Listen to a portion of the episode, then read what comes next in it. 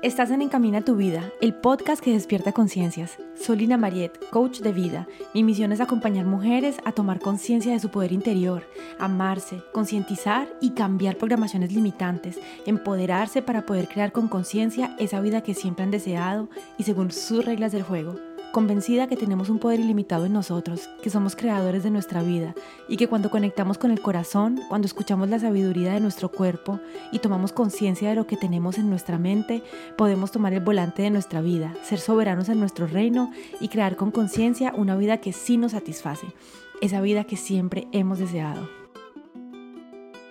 Hola, en el episodio de hoy vamos a hablar de las emociones. No eres tus emociones. El primer episodio de este podcast hablaba de los pensamientos. Decía que no eres tus pensamientos. Hoy vamos a hablar de las emociones, entenderlas un poco para poder saber que no somos ellas. Las emociones están a la base de nuestra vida, están muy relacionadas con aquello que nace en nuestra mente, los pensamientos, sin que estos tengan realmente una relación con lo que está pasando afuera de nosotros. Las situaciones son neutras y esto para mí es súper importante concientizarlo. La próxima semana, de hecho, haré un episodio hablando de esto. Todo depende de nuestro punto de vista. Uno se siente según lo que piensa, son los pensamientos quienes influencian nuestra vida. Las sensaciones son aquellas cosas que sentimos en el cuerpo cuando estás experimentando una emoción de felicidad, por ejemplo, vas a sentir algún cosquilleo en el estómago o una energía ascendente en el cuerpo. Esas son las sensaciones. Los seres humanos están buscando la mayor parte del tiempo huir y evitar las emociones desagradables, difíciles, y queremos estar siempre sintiendo las emociones positivas. Las buscamos. A medida que las vamos experimentando en nuestra vida, vamos creando una dependencia a ellas. Nos gustan muchísimo. Queremos sentir siempre esas emociones positivas. Este mecanismo opera en el cuerpo de manera inconsciente, un modo de operación que es automático. Es algo que ya está funcionando completamente en piloto automático en nuestro cuerpo y en nuestra mente.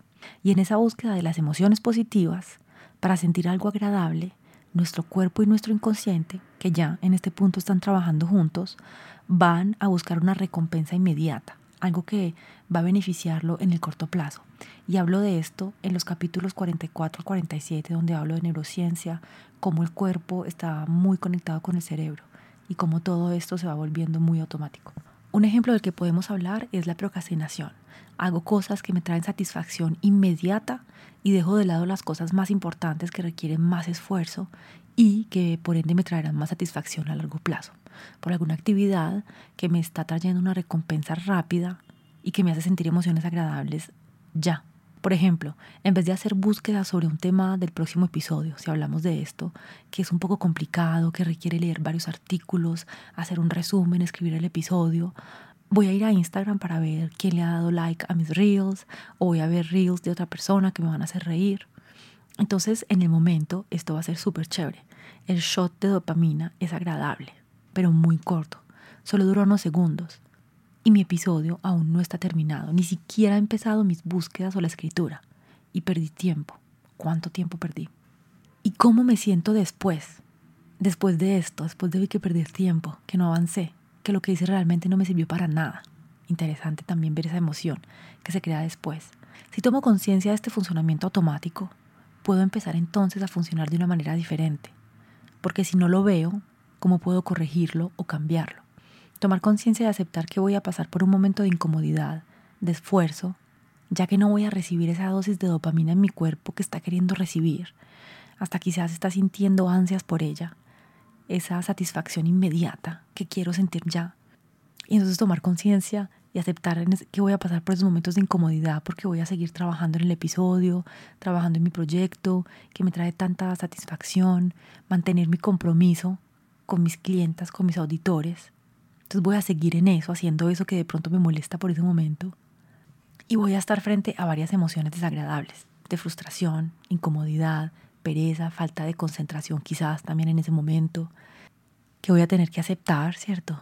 Atravesar y que van a cambiar por unas muchísimo más agradables y satisfactorias en dos o tres horas cuando haya terminado mi episodio y que me muestra a mí misma que puedo confiar en mí, que estoy allí para mí, entonces va a ser un momento desagradable que voy a atravesar de dos, tres horas o más tiempo según el proyecto que estés haciendo.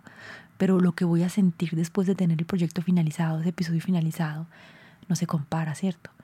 Y entonces esa emoción que voy a sentir al final cuando termine mi artículo no tiene comparación con las pequeñitas que hubiese sentido mirando un reel o comiendo algo, por ejemplo, o tomando algo. Entonces, si yo no tomo conciencia de este mecanismo automático en mi cuerpo, de cómo las emociones y esa inconsciente búsqueda de emociones agradables están manejando mi vida, pues no estoy llevando el volante de mi vehículo, sino que son los programas, mi cuerpo y mi inconsciente, o sea, el ego, quienes están manejando mi vehículo, no mi conciencia, no yo. Y es aún más interesante e importante tomar conciencia de cómo funciona el proceso con las emociones negativas, que llamamos así, o desagradables. Como rechazamos tanto las emociones negativas, les tenemos tanto miedo, tanto pavor, si sentimos una emoción negativa, sentimos que fracasamos en el ser feliz. Y esto viene a acumularse sobre la emoción negativa que sentimos al principio porque algo no nos funcionó lo que sea. Y además se suma la culpabilidad, la pequeñez y otras emociones que pueden llegar. Y no es sorprendente, ¿no? En nuestra sociedad no es muy común saber conectar con esas emociones. Muchas veces ni sabemos nombrar exactamente la emoción que estamos sintiendo. Desde pequeños escuchamos, eres una niña fuerte, eso no fue nada, no llores, pero mira a tu hermana, ella no se siente así, o mira a tu amiguita, ella es más fuerte, o mira a tu hermano, él no se molesta por esas cosas, o mira a tu hermano, él se cayó y se levantó porque él es un varón, o nos dan un pastel para que se nos olvide aquello por lo que estábamos llorando o aquello que estábamos sintiendo, por lo que estábamos tristes, nos emboban con comida para que olvidemos lo que estamos sintiendo. Ay, se cayó la niña, déle ese bombón, déle ese paquete de papitas. Venga que eso no fue nada. no sabemos hacerlo, no nos enseñaron. Y hoy en día muchos de nosotros tampoco nos hemos interesado en aprenderlo como adultos, ya que nos siguen asustando muchísimo esas emociones negativas o desagradables. Y seguimos entonces comportándonos de la misma manera cuando somos adultos, no aceptando ni reconociendo lo que sentimos, juzgándonos y juzgando a los otros. Nos comparamos con los otros, comiendo o tomando licor, metiendo en el armario de las emociones difíciles todo aquello que no sabemos manejar. Y lo que pasa cuando hacemos esto, siendo adultos, es que resistimos a esas emociones, las ignoramos, no las miramos. Y esto hace que se vuelven aún más amenazadoras, más aterradoras, se acumulan y crecen en nosotros. Su gestión se vuelve cada día más difícil y su presencia en nosotros se vuelve cada día más venenosa, más destructiva, más pesante. Y se vuelve un círculo vicioso, autodestrucción pura. Y algo maravilloso que te quiero decir hoy, que quiero que sepas y que quiero que te grabes en tu mente, es que las emociones negativas son inofensivas. Bueno, las llamamos negativas, pero son parte como lo he dicho varias veces en este podcast, son parte de las emociones que sentimos porque somos humanos. Entonces esas emociones negativas son inofensivas y también son impermanentes. Así que grábate por favor esto, son inofensivas y son impermanentes las emociones negativas. Uno no se muere de una emoción difícil, de una emoción desagradable. Son incómodas, son desagradables, puede ser difícil sentirlas, atravesarlas, pero no nos traen un dolor físico, un sufrimiento físico realmente. Si la recibes, la miras, la aceptas en ti, te das espacio para sentirla, le das un nombre, la miras a la cara, te vas a dar cuenta que es una vibración que llega, que tiene una sensación en tu cuerpo. Quizás es algo frío, caliente, quizás hasta le puedes dar una forma, un color, y vas a ver que no son imposibles de atravesar. Vas a ver que nada es imposible de atravesar. Lo que es genial es que cuando aprendes a recibir esas emociones liberada de ese miedo y esa resistencia que tenías cuando las veías llegar, liberada de ese deseo de no sentirlas, de ese deseo de huirles, que las recibes y vives ese proceso, te vas a dar cuenta que así como llegan se van, que son impermanentes como todo en la vida y como todas las emociones, llegan y se van, llegan y se van, todo es impermanente. Ellas llegan, se expresan, te dan la información que tenían que darte y se van. Cuando te has liberado de la resistencia y el miedo que le tienes a sentir esas emociones, el proceso de vivirlas y de sentirlas se vuelve muchísimo más ameno y se van muchísimo más rápido. Y como las dejas expresarse y no las acumulas en el armario de las emociones no gestionadas e ignoradas, pues no se acumulan, ¿cierto? Se van. Y tú te quedas mucho más tranquila, mucho más en paz con el aprendizaje que te traían y sin ese bloqueo emocional, sin ese peso que tanto duele, que tanto estorba y que tanto nos limita. Porque una emoción no gestionada encima de otra, pues ellas no desaparecen, sino que se van acumulando, se van acumulando, se van volviendo más pesadas, más dolorosas y van guiando más y más nuestra vida, ¿cierto? Y entonces te das cuenta que no eran tan horribles cuando empiezas a verlas, a aceptarlas, a sentirlas. Y cada vez que llegan las recibes, las miras y se van. Se van más rápidamente porque era la resistencia, ese miedo que les tenías y el rechazo a sentirlas que las hacían aún más violentas y difíciles de vivir. Si las vemos venir, por ejemplo, esa emoción desagradable que tenías el domingo en la noche, la dejas venir, estar contigo, que has entendido qué es lo que es, para qué está ahí, qué es lo que tiene como mensaje, que la observas, la aceptas, lo sientes y que ya no tienes miedo de ellas, algo maravilloso sucede. Puedes soltar las actitudes que habías adoptado antes para poder evitar esas emociones. Puedes pasar a disfrutar tu domingo, hacer una actividad, leer, dibujar, llamar a tu amiga y relajarte el resto de la tarde, sin que tengas que irte a comerte todo el pastel, a tomarte toda la botella de vino o a reproducir esas actividades o esas cosas que hacías para evadir esas emociones. En otros casos, el tomar conciencia de estos mecanismos nos puede ayudar a avanzar en nuestros proyectos. Proponer a una persona un proyecto, empezar a ir al gimnasio, por ejemplo, meditar, una colaboración, comer más sano, lanzarme una actividad que me apasiona. Porque si ya no le tengo miedo a estas emociones, si el rechazo, el abandono, la decepción ya no me dan ese miedo, ese pavor que me daban antes, y entiendo que esas emociones hacen parte de la vida, de la experiencia humana que estoy teniendo, que hacen parte de un aprendizaje y de la paleta de emociones que como ser humano debo experimentar, tengo a mi disposición para experimentar y que voy a experimentar porque esa es la vida, y aprender a gestionar todas esas emociones para evolucionar, y que además he entendido que así como llegan, van a pasar, que son impermanentes y que sobre todo no me van a matar, pues voy a poder crear mi vida con conciencia, voy a poder retomar el volante de mi vida. Ya no me va a dar miedo que me digan que no, que no funcione, que no pierda el peso que he querido, que no tenga los resultados que estoy buscando. No me va a dar miedo el fracaso. Y esa tranquilidad y paz que siento al haberme liberado de ese miedo, pues se va a reflejar en el correo que voy a mandar, en las actividades que voy a hacer, en cómo voy a comer, en la conversación que tengo, en la energía que envío, en los pensamientos que tengo, en las emociones que siento y en lo que soy. Los pensamientos son poderosos, los pensamientos crean las emociones que influencian nuestras acciones y que van a influenciar nuestros resultados. Si me siento como una mujer poderosa, voy a tener emociones más poderosas, voy a tener acciones que están alineados con eso y los resultados también van a estar alineados. Los pensamientos que voy a tener cuando solté ese miedo al rechazo, cuando solté el terror a sentir todas esas emociones, van a ser mucho más serenos. Ellos van a influenciar mis emociones, como lo decía ahorita, y las acciones van a ser mucho más serenas.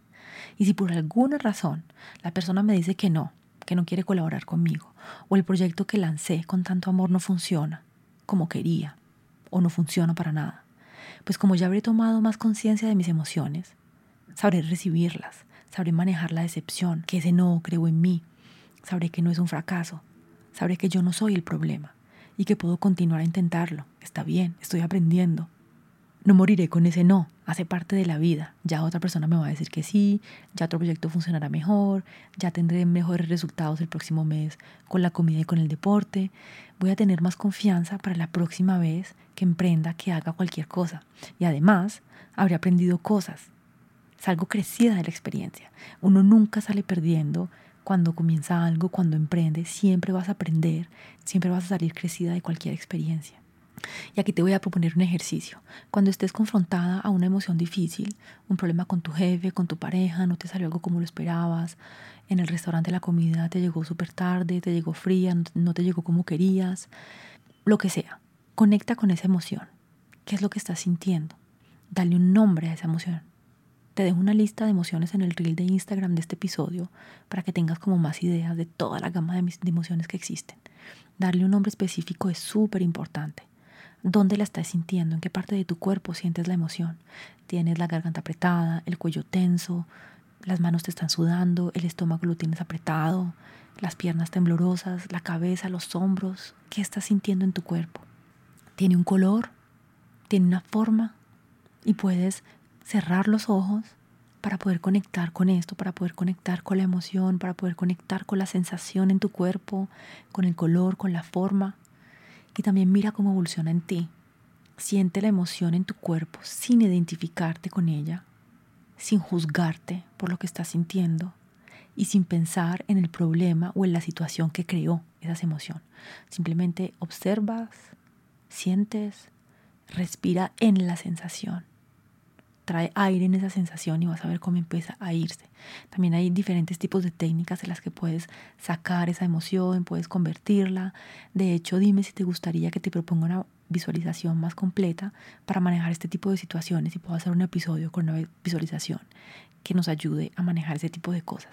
Y también cuando sientas una emoción agradable en tu cuerpo, porque eso no solamente es para cuando te sientas mal o con emociones desagradables, el objetivo es que conozcas tu cuerpo. Entonces, por ejemplo, cerraste un negocio, conseguiste una pareja, te vas de viaje, comiste algo delicioso, conecta igualmente con esa emoción y con esa sensación en tu cuerpo. Dale nombre, dónde la sientes, identifica cómo la sientes en tu cuerpo. Hazlo cada que puedas. Familiarízate con tus emociones, sobre todo con las negativas, porque a ellas les hemos subido más, a ellas las conocemos menos y te vas a dar cuenta que no son tan terribles y sobre todo que puedes llevarlas de manera muchísimo más amenas, que no tenemos que tenerle tanto pavor, que podemos permitirnos sentirlas, que tienen mucha sabiduría y que ellas también nos ayudan a evolucionar, a conocernos mejor, a tomar más conciencia de lo que está pasando en nosotros. Sobre todo recuerda siempre que todo es impermanente en la vida.